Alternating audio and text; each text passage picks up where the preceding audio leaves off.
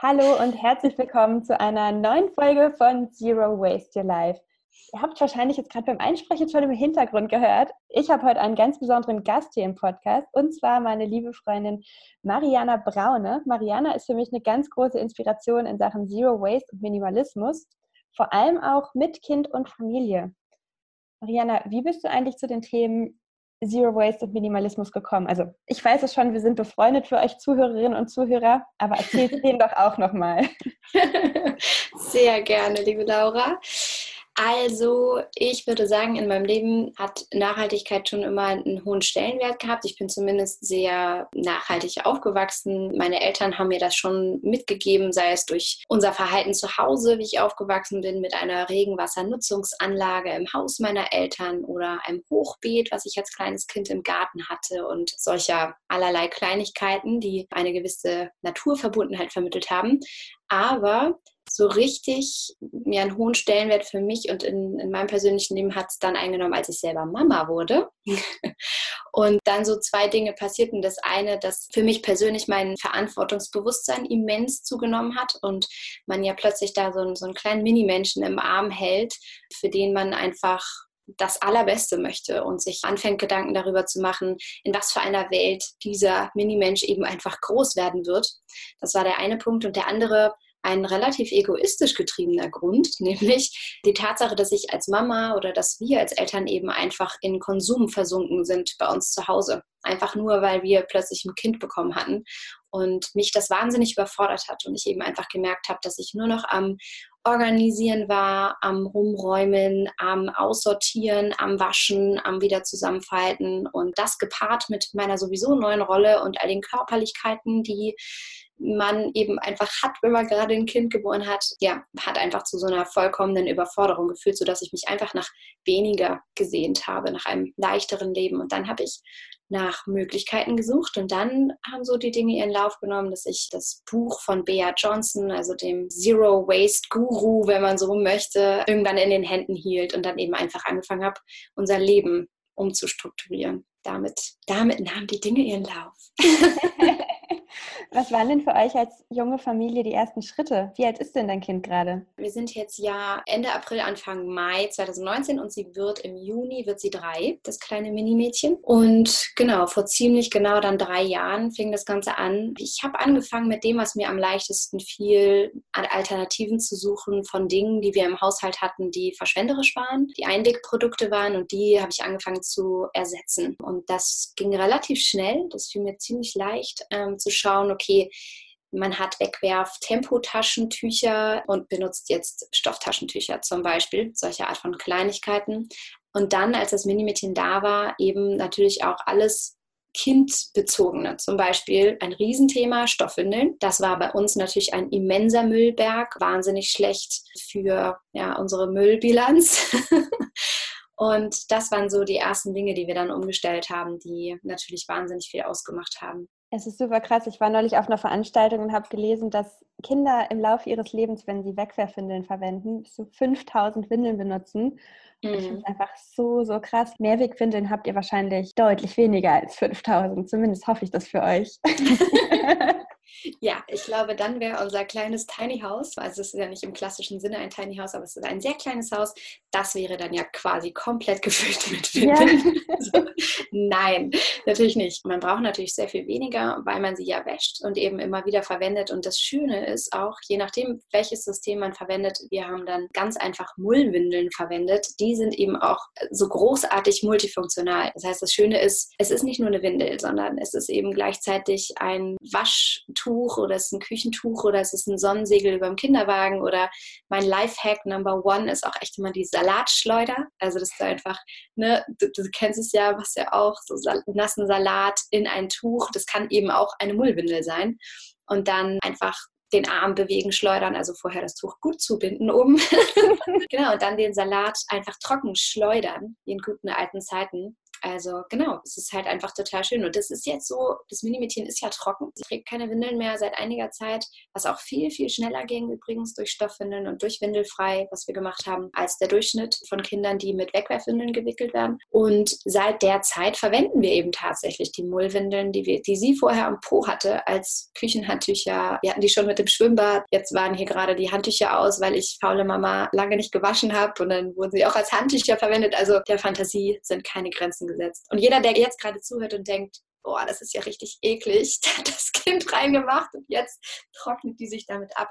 Die sind natürlich gewaschen, ja, mit 60 Grad mindestens. Man kann sie theoretisch auf 90 Grad waschen. Sie sind sauber, sie sind quasi ausgekocht. Aber eben mit der Waschmaschine, nicht am Herd oder so. Genau. Klar, ist, glaube ich, auch immer echt wichtig ja, ja, zu sagen, weil ne, jeder hat so diese, diese Vorstellung von, Stoffwindeln. Das ist ja wie früher so, Oma steht am Herd und kocht die aus. Und so ist es halt gar nicht. Danke für den Disclaimer. Du hast gerade windelfrei erwähnt. Erklär doch denen, die es noch nicht kennen, nochmal bitte, was ist windelfrei? Braucht man da gar keine Windeln mehr? Hm. Windelfrei ist, oh, wenn ich darüber spreche, das so, geht mein Herz sofort auf. Es ist so lustig bei diesen Themen. Also Windelfrei ist einfach eine ganz, ganz wundervolle Art und Weise, mit dem Kind in Kommunikation über sein Ausscheidungsbedürfnis zu gehen.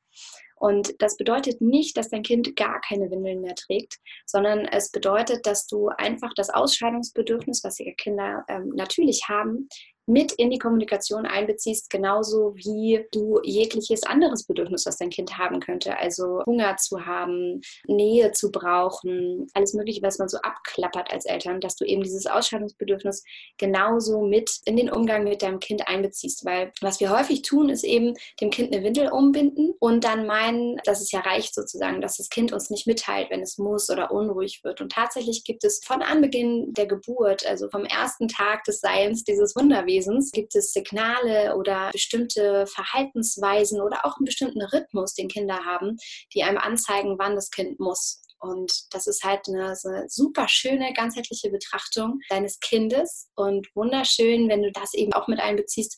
Und Windeln werden halt bei Windelfrei oder bei Teilzeitwindelfrei eher nur als Backup benutzt. Also genau, wenn man sich jetzt vorstellt, Urvölker, die haben die Möglichkeit, dass sie das Kind ja ständig am Körper tragen, bei sich tragen.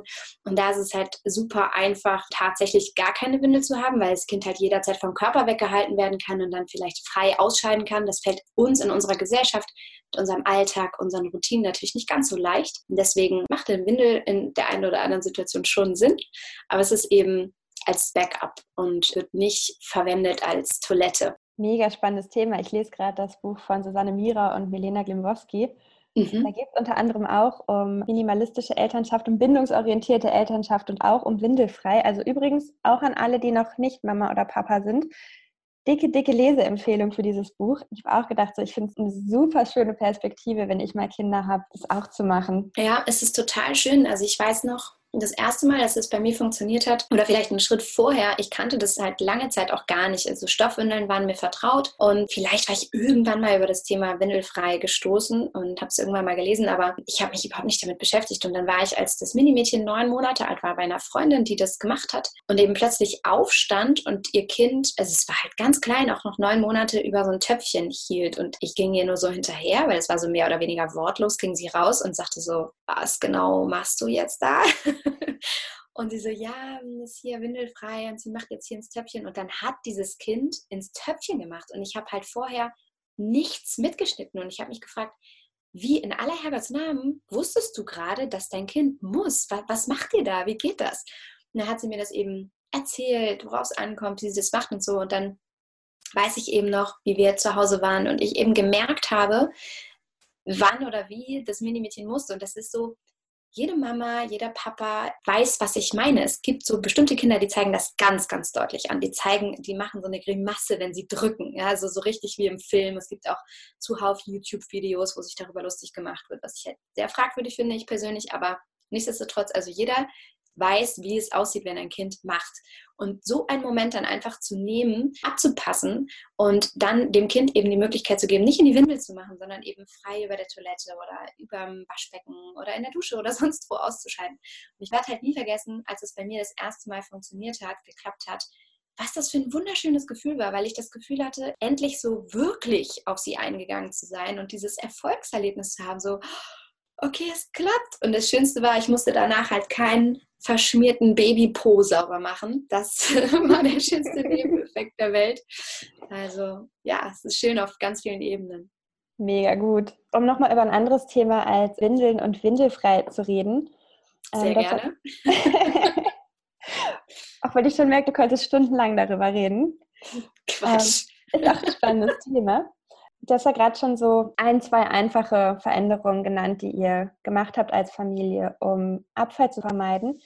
Welchen Tipp gibst du werdenden Eltern, um minimalistisch, um nachhaltig ja, in die Elternschaft einzutreten, beziehungsweise um sich mit einem nachhaltigen Mindset auf das Kind vorzubereiten? Ich glaube, wozu wir alle neigen und was vor allem beim Thema Hochzeit und Baby oft der Fall ist. Da, wo das draufsteht, kann halt wahnsinnig viel Geld mitgemacht werden. Und da wollen wir einfach nur das Beste. Also wir wollen irgendwie den schönsten Tag in unserem Leben leben bei der Hochzeit und wir wollen natürlich nur das Beste für unser Kind. Und dann neigen wir dazu, ganz viel schnell zu kaufen oder uns von äußeren Umständen verleiten zu lassen, von Werbung, von anderen Menschen, die uns erzählen, dass wir irgendetwas ganz bestimmt, ganz sicher brauchen. Und das führt dazu, dass wir unglaublich viele Dinge anhäufen, wahnsinnig viel Geld ausgeben und am Ende dastehen und überfordert sind weil wir dieses ganze Zeug eben auch handeln müssen. Das hatte ich vorhin schon gesagt, weil mit der Anschaffung alleine ist es ja nichts gemacht, sondern nach kurzer Zeit und Babys haben ja diese fiese Angewohnheit, dass sie sehr, sehr schnell auch wachsen und sich die Bedürfnisse sehr schnell ändern. Das heißt, dass man nach geraumer Zeit oder nach kurzer Zeit dasteht und dieses ganze Zeug wieder loswerden muss oder neu entscheiden muss. Und ich glaube, das Wichtigste, worauf man da hören kann, ist tatsächlich eine Intuition, erstmal ein Abwarten, ein Schauen, wie sich alles entwickelt und sich eben nicht von äußeren Dingen so leiten zu lassen und sich nicht gleich zum Kauf verleiten zu lassen, sondern den Blick nach innen zu richten und zu gucken, was ist es, was wir wirklich brauchen, was mein Kind wirklich braucht und erstmal auch abzuwarten, weil, wie gesagt, sich die Bedürfnisse wahnsinnig schnell ändern und es kann sein, dass ich heute glaube, dass eine Schnuller wahnsinnig viel Sinn macht und ich übermorgen froh bin, dass ich mich doch einfach nur auf meine Brust verlassen habe. Was auch immer es ist, also wir kaufen so viele Goodies und Kleinkram und Zeugs und verpulvern unser Geld für so externe Faktoren, wo wir letztendlich unsere Intuition auch dran abgeben. Und da so einen Schritt zurückzugehen, ist, glaube ich, wahnsinnig wertvoll und führt dazu, dass wir uns einerseits nicht so zuramschen, nicht so viele Ressourcen verbrauchen, nicht so viel Geld verbrauchen und vor allem viel mehr zu uns selbst zurückkehren und letztendlich weiß niemand besser als du selbst und dein Kind und du als Familie, was ihr braucht. Und das kann dir keiner anderer sagen. Das würde ich eben mitgeben, da erstmal ja, diesen Schritt zurückzutreten und auf sich selbst zu vertrauen. Mega, mega schön. Eine Frage habe ich noch, bevor wir schon fast am Ende der Podcast-Episode sind. Und zwar, angenommen, ich bin eine junge Mama, ein junger Papa, eine junge Familie und ich habe schon Kinder, bin vielleicht auch schon ein bisschen älter und wir haben in unserer Familie oder in unserer Wohngemeinschaft so gewisse Routinen, wir haben schon gewisse Sachen, wir haben schon, ja, gewisse Sachen angehäuft. Welchen Tipp würdest du da geben, wenn ich jetzt die Person bin in der Familie, in der Wohngemeinschaft, die sagt, eigentlich würde ich gerne was ändern, aber ich weiß nicht so richtig, ob die anderen da mitziehen?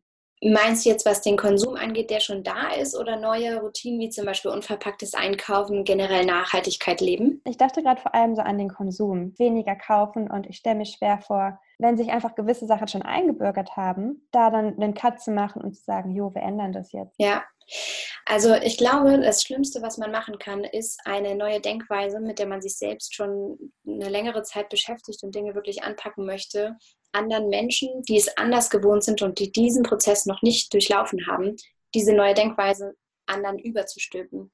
Und das geheime Rezept dafür, alle mitzunehmen, liegt, glaube ich, tatsächlich in einem langsameren Weg, in einer langsameren Umstellung, in dem Einbezug von allen Familienmitgliedern, auch je nachdem, wie alt sie sind, mal auf ein gemeinsames, funktionierendes Wertesystem zu schauen. Also wirklich mal zu gucken, was ist uns eigentlich wichtig und warum. Auch gemeinsam mal hinzugucken, vielleicht gewisse Bücher dazu zu lesen, Filme dazu zu gucken und zu schauen, okay, wie können wir gemeinsam lernen, warum ist uns dieses Thema Nachhaltigkeit so wichtig? Warum ist es eigentlich wichtig, weniger zu kaufen? Was macht uns eigentlich wirklich glücklich? Ich glaube, da lässt sich unglaublich viel machen und letztendlich ist das Schlimmste halt, Dinge von jetzt auf gleich wegzunehmen, die vorher gewohnt waren.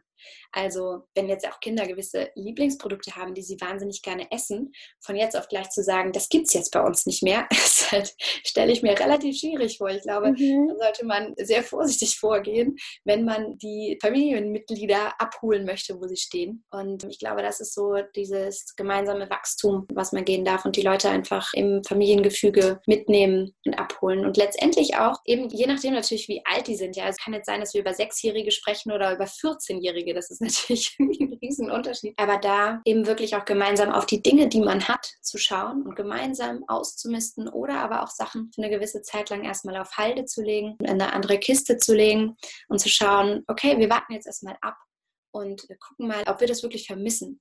Und wenn wir das vermissen, dann können wir es wieder hervorholen. Und wenn wir in zwei oder drei oder vier Wochen nicht daran gedacht haben und es auch nicht nachgefragt wurde, dann entscheiden wir uns gemeinsam dafür, diese Sachen eben auch abzugeben und anderen Menschen zur Verfügung zu stellen, die es vielleicht viel besser nutzen können als wir und wirklich Freude daran haben. Und genau, das sollte man, glaube ich, gemeinsam machen, weil man sonst die Person einfach nur verliert. Ja, mega schöner Ansatz. Ich danke dir. Das ist tatsächlich auch das, was ich Menschen mega gern mitgebe. Macht's gemeinsam und macht's langsam. Das ist auch so ein bisschen, finde ich, dieses Dinge vorleben, anstatt zu missionieren. Wird es aus den Familien oder aus dem Wohngemeinschaftskontext rausgehen. Ja, genau, weil letztendlich, ich meine, als einzelne Person, vielleicht auch gerade noch als Paar, da ist es noch relativ einfach, wobei schon als Paar es schwierig werden kann, wenn der eine nicht die gleichen Werte lebt oder leben möchte wie man selbst und nicht so richtig weiß, warum man das machen möchte da kann es schon schwierig werden. Und wenn man dann sogar eine ja, etablierte Familie hat mit schon eben älteren Kindern, wird es natürlich noch viel schwieriger, wenn man das von jetzt auf gleich machen will. Ja, absolut. So, um im Podcast-Format zu bleiben, Marianne hat mich vorhin gefragt, so wie lange machen wir eigentlich den Podcast? Und ähm, kleine Anekdote von uns, als wir uns das erste Mal getroffen haben, nachdem wir uns auf Instagram kennengelernt haben, haben wir acht Stunden lang in einem Café gesessen. wir ersparen euch das. Und darum sage ich an der Stelle vielen, vielen Dank für das Interview und fürs Teilen deines inspirierenden Wissens. Danke dir, liebe Laura. Es war mir ein Fest. Ich danke dir. Und für die Zuhörerinnen und Zuhörer, wir hören uns nächste Woche wieder. Und auch da habe ich nochmal einen ganz besonderen Podcast-Interview-Gast für euch. Ich wünsche euch eine wunderbare Woche und sag bis bald.